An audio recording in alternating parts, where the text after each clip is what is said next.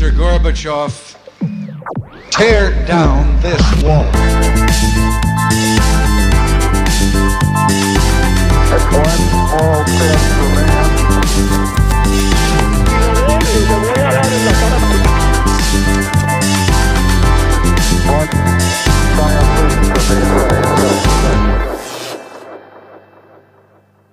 Hola, buenos días a todos y bienvenidos a un nuevo programa de Acá Parchando. Hoy la verdad que vamos a hablar de un tema que siempre es controversial, como en la política en Colombia, especialmente por las épocas en las que vivimos hoy en día. Pero pues aquí hay alguien que conoce de primera mano lo que está pasando y, digamos, y alguien que se quiere lanzar a Edil de Chapinero. Tenemos al señor Juan Esteban Matallana. Eh, ¿Qué más? Eh, ¿Qué más? ¿Cómo está? Acércate un poquito, porfa. Acá. Sí, ahí. Eh, pues sí, ojalá podamos hablar y, y pues estoy seguro que va a tener muchos puntos en común. Ok, no, pues, pues ojalá o, o, o- ojalá que no, no sé, ahí sí, ahí sí hay que ver y...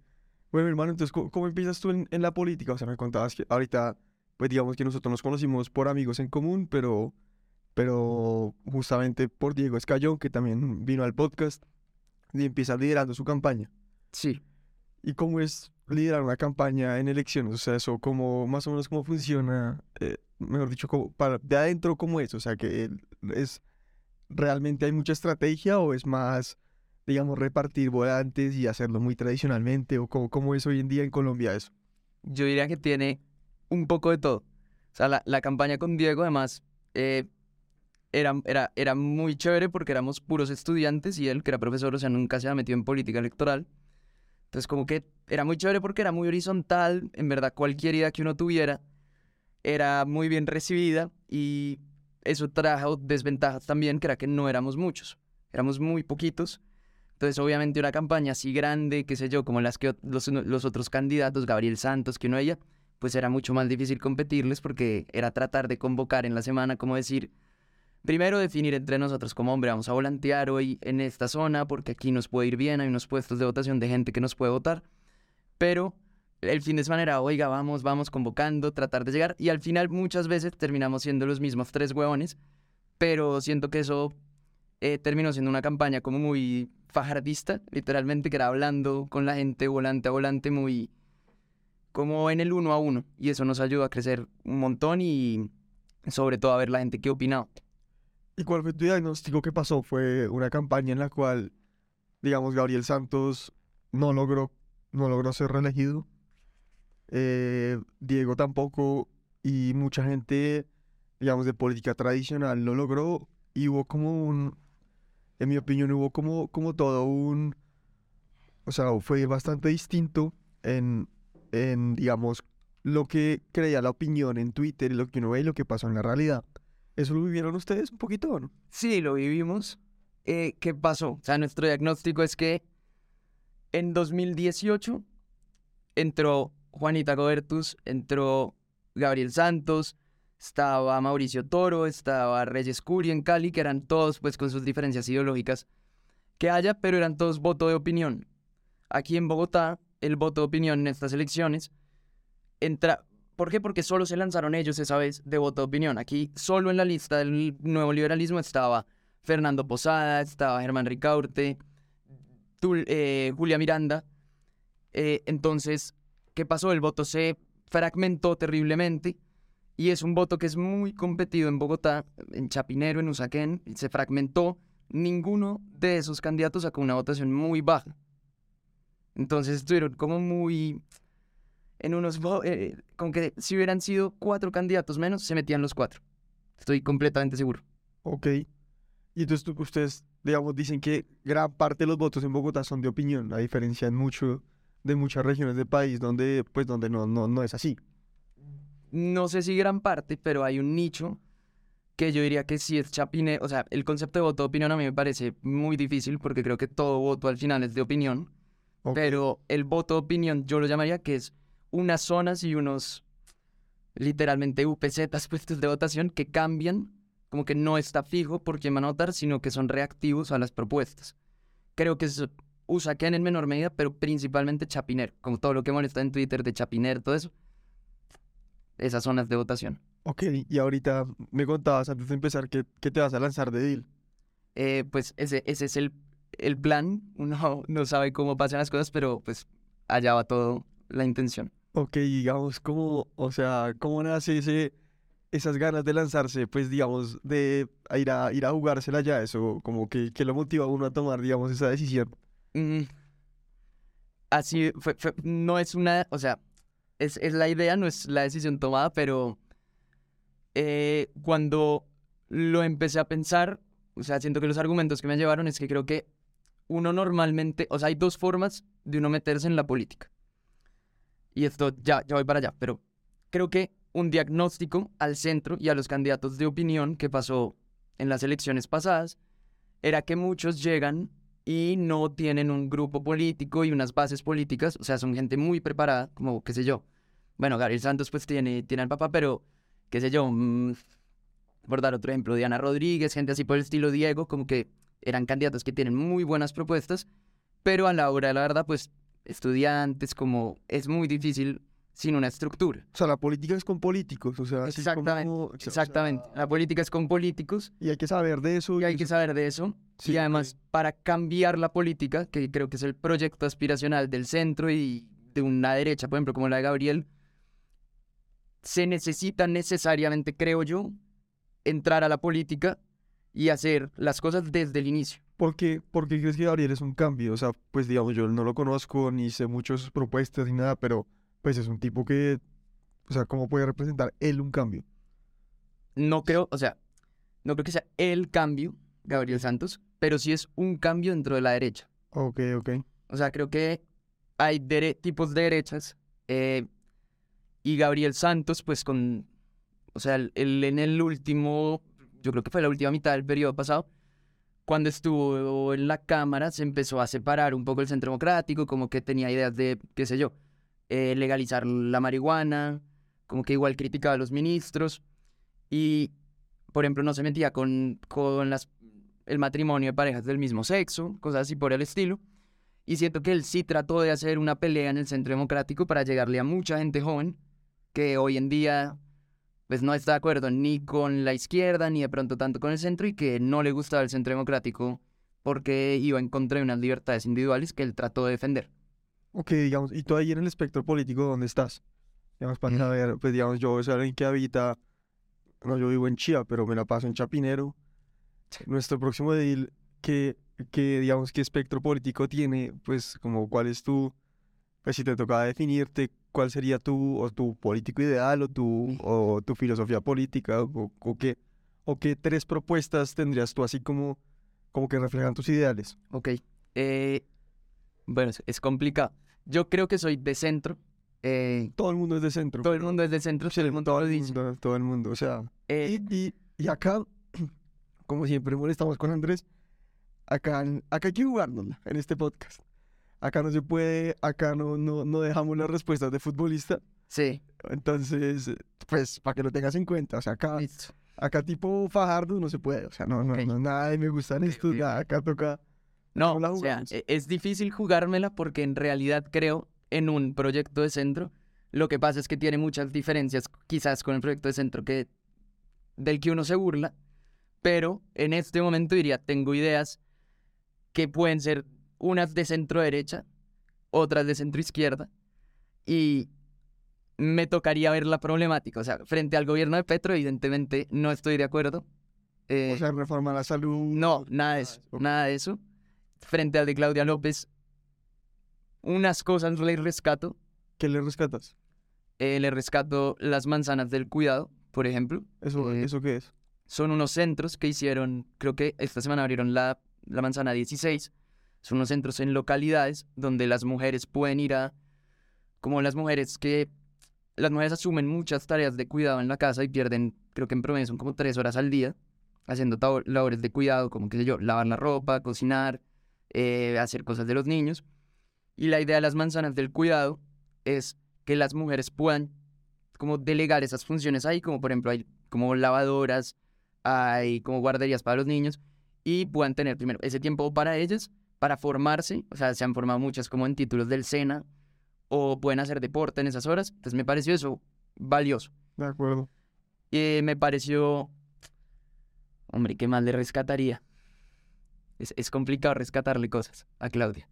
No, pero, o sea, digamos a mí, yo a Claudia la respeto mucho. Pues sí, sí tengo que decir, me parece una persona muy diligente, muy inteligente. Parece que en el COVID perdió la cabeza. La perdió Sí. completamente, me parece que... Y sí, pero como la perdimos muchos, o sea, también ella quiso controlar una vaina que era incontrolable. Pero le rescato que siempre ha hecho todo de buena fe. Hay vainas en las que yo, pues digamos, yo soy taurino, no... En eh, tengo, estaré en desacuerdo muchas veces con ella, pero no me parece... O sea, no me parece un personaje tóxico como mucha gente lo quiere hacer ver. No, no, no, no, no me parece. Me parece que alguien. O sea, entre más Claudia López haya, mejor para mí. Como, y representa a una gente que piensa distinto y que es muy valiosa, me parece. Sí, no, en eso estoy de acuerdo. Creo que contra ella como persona, o sea, Nada. no, nada. Contra ciertas políticas en particular, diría que tengo. Eh, y, y sí siento que ella lo ha tratado de llevar en, pues, en un proyecto político en el que ella cree, con ciertos matices. Creo que al final terminó usando la alcaldía. Es, es muy difícil no hacerlo, pero creo que terminó usando la alcaldía como un trampolín para la presidencia. Pero ¿quién no lo hace? ¿Quién no lo hace? O sea, Mejor. DeSantis usa Florida. Florida para ser presidente. Pues, no Claro. A, a mí me parece que ahí está el error. Como, y no es el error, sino es la, de pronto la condena de Bogotá. Y, y es porque cada cuatro años Bogotá se vuelve como, qué sé yo, cómo decirlo, eh, las primarias de la elección siguiente, presidencial. Entonces empiezan a medir y es gente que quiere ser candidata. Y, y eso ha provocado que no haya un proyecto de ciudad. O sea, no hay un proyecto de ciudad en Bogotá que a uno le permita decir, bueno, tenemos ciertas diferencias, una persona derecha, una persona izquierda, pero tenemos más o menos claro qué es Bogotá. Ok. En Medellín, en mi opinión, lo hubo, un proyecto de ciudad, que pasaba, por ejemplo, pasaba Fajardo, pasaba pues el uribismo, pasaba Aníbal Gaviria, y seguían las cosas más o menos O sea, había cosas que no se tocaban, me dices. Exacto, pues no que no se tocaran, sino que uno dice, eh, somos una ciudad que le apuesta a la educación, que le apuesta al emprendimiento y, qué sé yo, a la transparencia.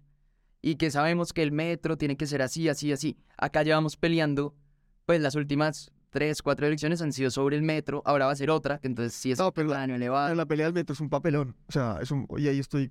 Y creo que. O sea, mi diagnóstico es que puede ser el trampolín político para Claudia López. O sea, creo que ella tiene que ganar esa pelea, sí o sí, Sí, antes de las elecciones. Pues, o sea, creo que tienen que ser.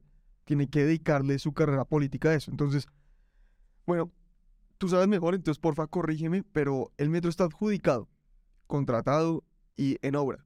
hay, hay que, sí, hay que hacer una precisión ahí, es que hay unas líneas, ¿no? O sea, está la primera línea, Sí. Y el- lo, lo que se está hablando en este momento no es sobre ya esta primera. Espérate, paréntesis, le quiero hacer un shout out a mi ex coworker Álvaro Gómez, que está trabajando en el metro, entonces, pues, para mandar un abrazo, pero, pero por si acaso. Yo, yo tampoco soy un gran experto en el metro, pero lo que le digo es, hay varios proyectos de crecimiento del metro.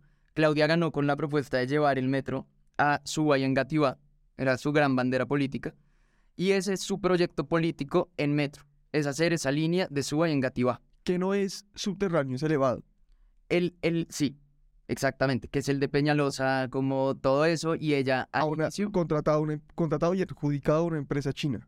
Exacto, ese es el de... yo, de- yo debería saber cuál es la diferencia, pero soy, es porque estudié Derecho, pero bueno, el caso es que ya está, o sea, la, pues ya la, el proyecto está contratado con una empresa y, y, se, está, y se está empezando a hacer. Sí, creo, creo que es la primera, o sea, también no es mi mayor tema de fortaleza el metro, pero creo que la primera línea, que es la de los chinos, la de esa sí está adjudicada. Ok.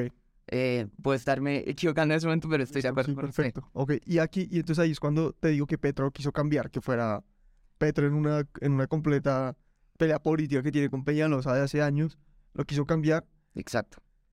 y es algo muy, muy, o sea, el costo que va a tener eso para el Estado es muy, muy, muy, de las demandas que se vienen, tanto de los que se presentaron a la licitación como de los que, pues, no se las adjudicaron, es Terrible. es terrible.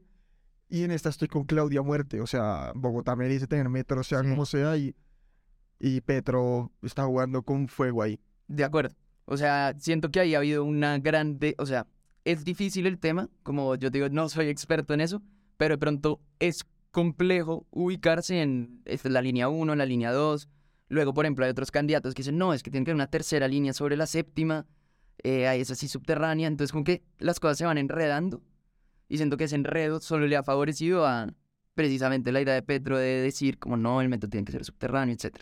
Ok, sí, de acuerdo. Bueno, entonces, digamos, volviendo con esto de, de los, pues, estabas hablando de los proyectos de ciudad y ahora, digamos, volviendo un poquito a ese tema, en Bogotá y especialmente en, en Chapinero, eh, especialmente, ¿qué es como lo primordial que para ti hay que solucionar? Chapinero tiene tres problemas que yo creo que en menor o mayor medida pueden ser los problemas de Bogotá. Hay un problema de seguridad, hay un problema de movilidad y para mí hay un problema de espacio público. El problema de seguridad me parece pues que de pronto es el más evidente de todos. Eh, ahí claramente uno se podría sentar con los datos, que ha sido todo el, todo el debate que ha pasado con la alcaldía, que uno le dicen es percepción y la inseguridad en realidad no ha, no ha, no ha aumentado, solo que es percepción de los ciudadanos. Tienen una teoría detrás de eso, pero también hay datos que demuestran que evidentemente sí hay más inseguridad en las localidades y la percepción obedece a cosas fácticas. Ok. O sea, la gente no se levanta una mañana y dice está muy inseguro y en verdad está inseguro, solamente que el abordaje, bueno, si quieres te digo las otras o empiezo a hablar de la seguridad. eh, la de seguridad. Yo creo que la seguridad, el, una manera de abordarlo ha sido como aumentar pie de fuerza, Ok. aumentar policías, que creo que es una visión muy tradicional. Otra visión que creo que puede ayudar, y la combino con el espacio público, es la teoría de las ventanas rotas, no sé si la conozcas, No.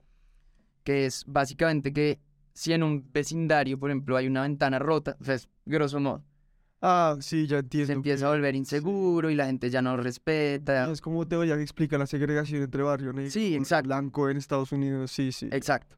Pero espera, ven, explícala, explícala porque... Es básicamente la teoría lo que dice es que el espacio público y las condiciones en las que esté el espacio público tienen una incidencia directa en muchos factores. Uno de ellos la seguridad. Ok, Entonces aquí en Bogotá tenemos zonas de chapinero, eh, por ejemplo, parques de noche. Parques de noche que no sirven las luminarias. Esos parques de noche se los empieza a tomar, qué sé yo, gente para vender droga, eh, atracan en esos parques. Y es una solución que, bueno, si uno aumenta el pie de fuerza y pone a dos patrulleros ahí, dos bachilleres, pues de pronto lo solucionan, pero no es una solución de fondo. La solución de fondo es que ese parque a esa hora pueda tener gente haciendo otras cosas, que tenga las luminarias, y cuando la gente empieza a habitar el espacio público, el crimen se reduce en esas zonas. ok, Esa es como un poco la teoría con el espacio público. ok, vale. ¿Y las otras, las otras que tendrías? Movilidad.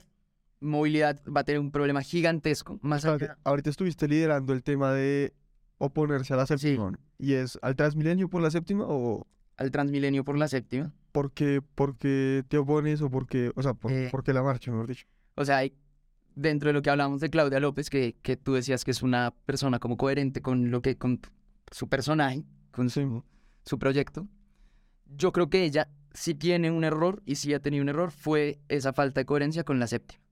Porque ella se hizo elegir diciendo que en ese momento también hubo un rollo. Peñalosa ya había sacado el proyecto para su Transmilenio por la séptima y Claudia López, de hecho, dijo, no, yo no voy a firmar eso, eh, ese proyecto yo no lo voy a firmar, yo no voy a meter Transmilenio por la séptima. Y la gente votó por eso. Y se inventó un término que se llama un corredor verde. Corredor verde en el cual va a haber, ella dice que va a haber unos buses que les dice buses BRT, que es el nombre técnico de los buses de Transmilenio, los biarticulados. Y eso ya me parece debatible que, que la séptima tenga la capacidad de absorber es- ese transporte, pero lo más grave es que no va a haber tráfico de carros particulares hacia el sur desde la 92. Uy. O sea, indignación gomela. Es un poco... e- ese es un tema... Sí, o sea, No, no, pero a ver, a ver, sí, aparte del chiste, pero sí, o sea, es, es delicado. o sea, es delicado y además muchas veces dicen como, no, puros gomelos que se van... que pero no". sí, pero igual no es un argumento, o sea, No, no es un argumento, además, el otro, la otra semana estuve yendo a, a Oviedo, el del Dani, y decía como, viejo, la, la, la guerra contra el carro particular que está haciendo Claudia eh, no tiene en cuenta que en verdad el carro particular uno lo asocia de pronto a los gomelos, pero eh, la mayoría de personas que utilizan carros particulares y motos son de estratos 1, 2 y 3. Y están los taxistas, y están los que tienen un carro particular para hacer Sí, Uber. Sí, la mayoría de gente que usa carros Sí, exacto. particulares es estratos 1, 2 y 3. O sea, sabiendo que hay mucha gente de estratos 1, 2 y 3, más gente que de estratos 5 y 6, como estadísticamente, evidentemente esa proporción también se refleja en el uso de los carros.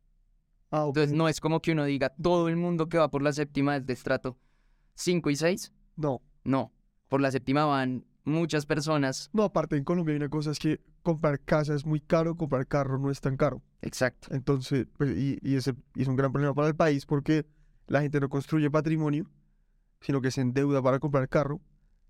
Y es por lo que nunca dan como mucho, mucha, como mucho de nuestro país, nunca da un salto a la clase media o a la clase, pues, o a, o a, digamos, tener un patrimonio que es súper importante, sino que siempre vive como a crédito en carro y, a- y en vehículos. Entonces, creo que sí puede, no me consta, pero creo que puede estar en lo correcto. Y la moto. La moto también, no puede conseguir una moto baratísima y la gente ha usado la moto como una salida al pico y placa, salida al transporte público y tampoco habría motos. Entonces, es ese el golpe de las motos también lo van a sufrir muchos pues sectores socioeconómicos que no son propiamente gomelos. Ok, sí entiendo. Y, y además lo más grave de ese proyecto fue que como que lo trataron, o sea, uno se empieza a dar cuenta de las cosas cuando las empiezan a tratar de meter como de agache, de que no y que debate, que entonces no, sí va a haber un, un carril y luego no, no va a haber un carril. Y la final fue que no había un carril. Y se demoraron muchos meses en admitir que no había un carril. Y la gente, de hecho, mucha gente hoy en día no sabe que no va a haber No, yo no hacia el sur. Porque no ha habido debate sobre ese tema. Ok, ok, está, está bien interesante eso. ¿Y el tercer problema de Chapinero Grande cuál es? el espacio público. O sea, eh, tiene que ver con lo que le decía de la seguridad. Creo que hay un problema, es de Chapinero y es de Bogotá en general, y es que la gente no se apropia del espacio público. Como que no... ¿Cómo decírselo? O sea, la gente, uno, uno en Bogotá vive como muy en sus espacios, como en la casa, y si va a hacer algo luego va entonces de una al restaurante o a la casa de un amigo, pero como que el espacio público uno lo concibe como algo de paso, como que uno no se apropia, uno no dice vamos a un parque a estar en el parque, Sí, como apropiación del espacio público en sentido, qué sé yo, europeo, como eso no pasa. Y cuando eso empiece a pasar es porque va a haber una relación diferente con la ciudad. Y, y esa, ese problema de raíz de que uno no se apropia del espacio público, de ahí vienen muchos otros problemas y es que todos los demás, porque la gente no se siente identificada con Bogotá, que la gente bota basura, como muchos problemas de cultura ciudadana, creo que vienen de ese uno no apropiarse. Ok, de acuerdo. No, de acuerdo, de acuerdo. Y a nivel nacional, digamos, ¿cómo, cómo ves la cosa ahorita? O sea, eh, pues como, digamos, vivimos un gobierno que genera incertidumbre, que yo siempre dije que, que entiendo por qué ganó, pero no me cuesta no preocuparme con todo lo que pasa. Y como, como pues usted, pues tú desde adentro, ¿cómo, cómo, cómo lo ves más o menos? O sea, ¿qué, qué tan, cuál es el diagnóstico de estos meses? Mm, Me parece que el escenario de la explosión controlada de la que hablaba Gaviria, como de Petro, que, que Colombia explotara. Espera, yo te digo algo, a mí Alejandro Gaviria me parece la persona más nefasta de este país. Y lo digo contra todos los uniandinos que van a decir, van a venir a regañarme, pero lo digo de frente, o sea, Sí. man- man está de frente a Monserrate y de espaldas a la nación. Es fácilmente la persona, o sea, Alejandro Gaviria es fácilmente de las personas tóxicas que tiene este país porque se cree súper brillante y después no salió con nada. O sea, no sé, y después se volvió más político que todos y es, pues, es mi opinión, o sea, después sale, o sea, el tipo se junta a un gobierno de Petro después de que dice que Petro le parecía tóxico para después salir en tres meses y que le salga una reforma a la salud y me parece, entonces, pues, pero ¿cuál es su teoría aquí de, de- porque Ale- Alejandro Gaviria también tiene la cosa que le gusta hablar de todo. También siempre saca columnas hablando de fútbol y de... Sí, Tiene... es- o sea, él, él sabe de todo. Ahí diferimos. eh, pero primero lo de Petro. Creo que el escenario, Gaviria tenía su teoría de que Petro era una explosión controlada. Aunque el Colombia con Raúl Fernández esto iba a ser un desastre. Que Gaviria era como un volcán que explotaba, pero controladamente. Creo que el escenario de la explosión controlada ya no estamos en ese. Creo que nunca lo hubo. O sea, en esa teoría no, no la comparto con él. Y de pronto había un anhelo que muchas personas tenían de que Petro podía tener un gobierno de centro izquierda relativamente normal, como con debate, con gente técnica. Y duró unos meses uno pensando que de pronto lo podía hacer. Claramente desde el inicio dio unos mensajes terribles, o sea, mí Carolina Corcho me parece No, muy delicado. muy delicado. La de Minas, también eh, Irene Vélez. Unos mensajes terribles que creo que ahorita con la salida de Gaviria y pues Ocampo y Cecilia López como ahí peleando todavía, creo que el gobierno, o sea, vamos a un escenario en el que el gobierno se va a radicalizar. Espera, explícanos cuál es la razón por la que tú crees que Alejandro Gaviria salió, de- salió del gabinete. por la que yo creo. Eh, lo que he leído, o sea, siento que a Petro no le gusta, o sea, está haciendo una presidencia exactamente igual a su alcaldía en Ok. Bogotá. Y es que Petro es una persona, hay dos Petros, por así decirlo. Hay un Petro que era el Petro viejo, como de la alcaldía, que ese sí es su Petro, su Petro de la M19, que es un Petro que es muy narcisista, que le encanta a él y sus ideas y el del metro subterráneo. Y hay otro Petro un poco más de la última campaña que se dio cuenta que el Petro narcisista no iba a ganar. Entonces que tenía que llegar a acuerdos con gente que no pensaba como él. Y esos dos Petros duraron de pronto peleándose un tiempo. Pero claramente el Petro original está ganando y a Petro no le gusta que la gente no esté de acuerdo con él. O sea, él, él lo dijo el otro día, de mis ministros solo espero lealtad. O sea, no es... Y solo dijo eso, o sea, dentro de lo que uno le puede, un ministro no podría decir que, que, que trabajen, pero dijo solo lealtad. Ok. O sea, yo creo que Petro tiene una visión de Colombia en la que son ministros de Petro, no de Colombia. Y creo que Gaviria, pues, llegó muy lejos esta reforma y, y, y él trató de mostrar su desacuerdo. Creo que también se termina yendo por el tema de la filtración. ¿En qué puntos estaba en desacuerdo de él un poquito? en, o sea, mm, Corcho lo que quiere hacer es el tema de ellos no lo, o sea, les dieron una posibilidad nueva a las EPS, que es como volverse, eh, abrir CAPS, que como centros de atención, pero básicamente la guerra de Petro es como contra las EPS, contra, él, él lo ha hecho siempre, que la ley 100, que la salud se volvió un negocio, dice que la salud funciona como un seguro, ha, ha- ha dicho muchas imprecisiones, y Gaviria, que fue ministro de salud, pues sabe, como todas las personas que yo creo que han estudiado el sistema, ¿verdad? Que Colombia, si algo tiene progresivo, es el sistema de salud. Si algo tiene que funcionar, pues Y funciona, y además, si uno tuviera el punto de vista, y si uno estuviera de acuerdo con Petro de que tiene uno alcanzar la universalidad de derechos, la salud tendría que ser un modelo a replicarse.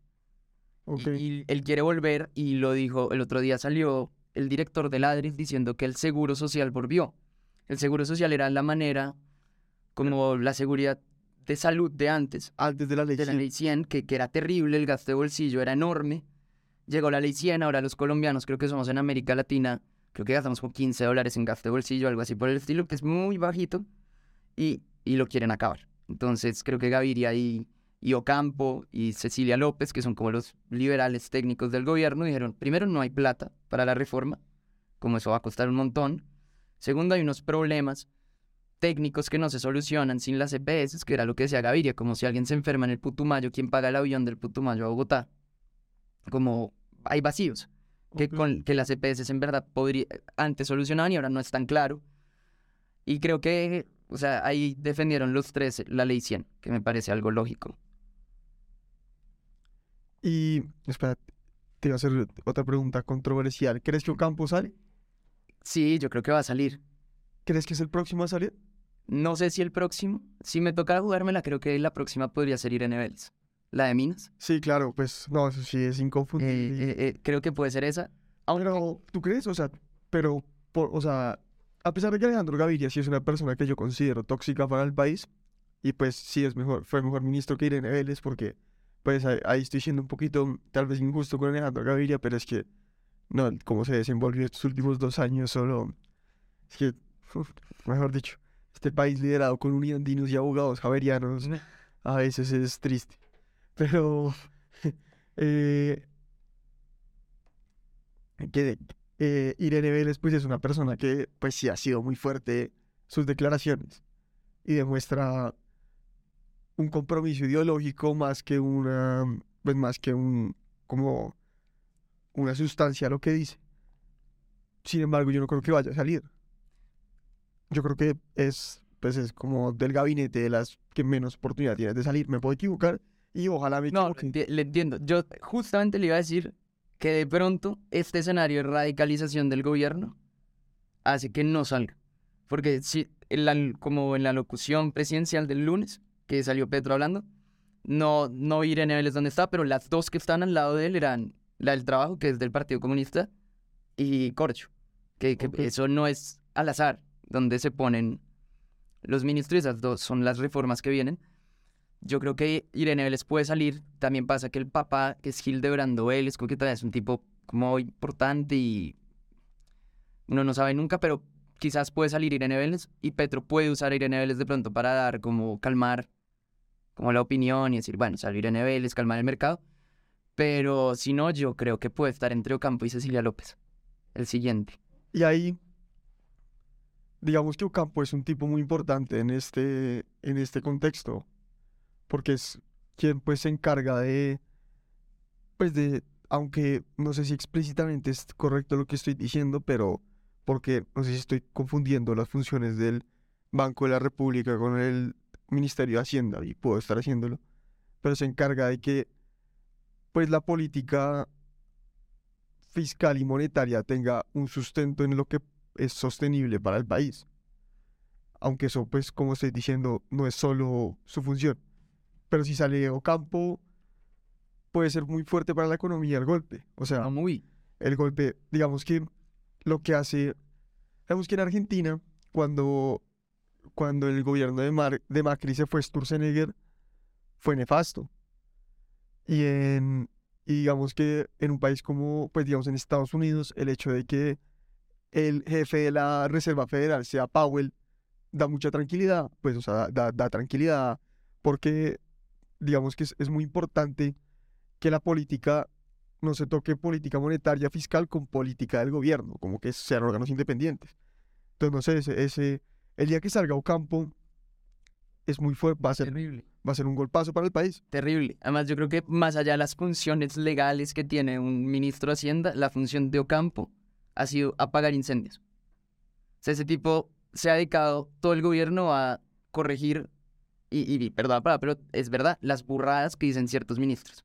O sea, le tocó corregir, le toca corregir por semana, salir a decir, esto no va a pasar, como no hay plata para esto.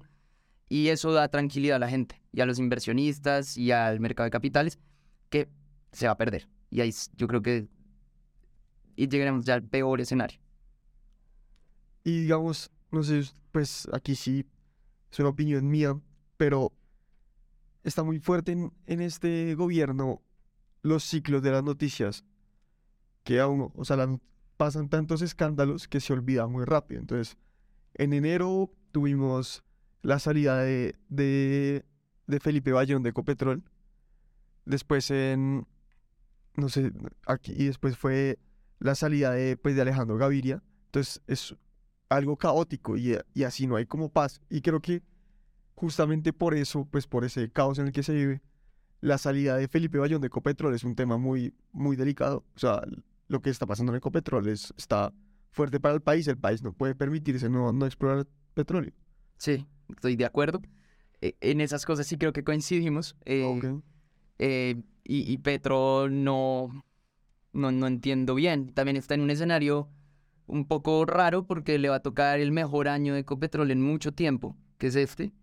Eh, va a entrar un montón de plata en dividendos y y pues es un discurso raro, porque con esa plata pues podría hacer sus reformas, pero está, o sea, yo creo que hay cosas que ni ellos entienden muy bien como, Sí, como... como, o sea, tienen un discurso muy fuerte cuando eran oposición, pero yo creo que nunca pensaron, pues en la práctica las cosas necesitan plata. Totalmente. Oye, ya volviendo, digamos, como al, al principio, cuando usted decía que es de centro, digamos que, ¿con qué cosas, pues de centro es estar de acuerdo con todo el mundo un poquito? ¿Con qué, qué reforma apoyaría usted de Petro? ¿Qué, qué reforma dice usted? Bueno, aquí, aquí sí vale la pena, digamos, yo, digamos, para mí facilitar el acceso al crédito. Es algo que apoyo de, de pues, si, si se logra hacer y, y tiene sentido, lo, digamos que lo apoyaría. Eh, ¿qué otra cosa podría, digamos, no sé, pues, apoyar así de Petro? ¿Qué, o qué cosa tengo bastante, bastante izquierda para mí y es una posición que cambia mucho. La salud siempre tiene que estar, pues, como subsidiada por el gobierno. Eh, ¿qué otra, así, qué otra posición tengo para mí? Eh, hay que darle subsidios al campo en, en varios sectores porque lo hacen todas las economías del mundo. Y yo que era alguien que, que era bastante de derechas y bastante libertario, fui cambiando estas cosas. ¿Qué cosas tiene usted con las que está de acuerdo con el gobierno de, de Petro y lo acercan al centro Eh, o a la, o a la izquierda? a la izquierda, creo que hay un tema importante y es el de las drogas. Y el de, primero la, no sé cuál vaya a ser el término que termine usando, legalización, despenalización, pero sí creo que tiene que haber un enfoque en el cambio eh, de la lucha, pues, lucha contra las drogas, que, que eso se acabe. Y Petro creo que en el discurso de la ONU, no sé si se acuerda uno por allá en septiembre, fue y dijo como los colombianos seguimos poniendo los muertos y Estados Unidos básicamente pues pone, pone las narices como esto no es justo y tiene que cambiar, o sea, es una guerra que se perdió, se han invertido quién sabe cuántos millones de dólares y no, no se ganó la guerra, no se va a poder ganar. Y ahí creo que Colombia tiene una oportunidad tremenda, tremenda de, de así como sufrimos el narcotráfico, eh, empezar nosotros a decir, hombre, toca liderar nosotros en el tema del debate de la liberalización de ciertas drogas.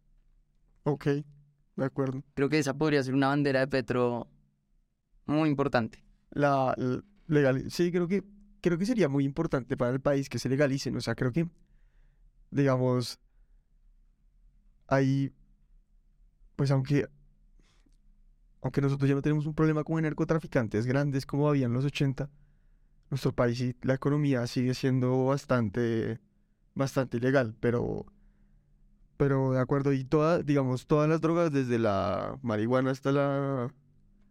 Eh, yo creo que si el Estado, o sea, si se acaban los problemas de raíz, que son como por ejemplo la violencia que precede al cultivo de ciertas drogas o lo que podría pasar, qué sé yo, que para que la heroína, o sea, todas las bandas criminales que hay detrás y todo fuera algo serio, para mí en un escenario utópico, todo debería estar legalizado.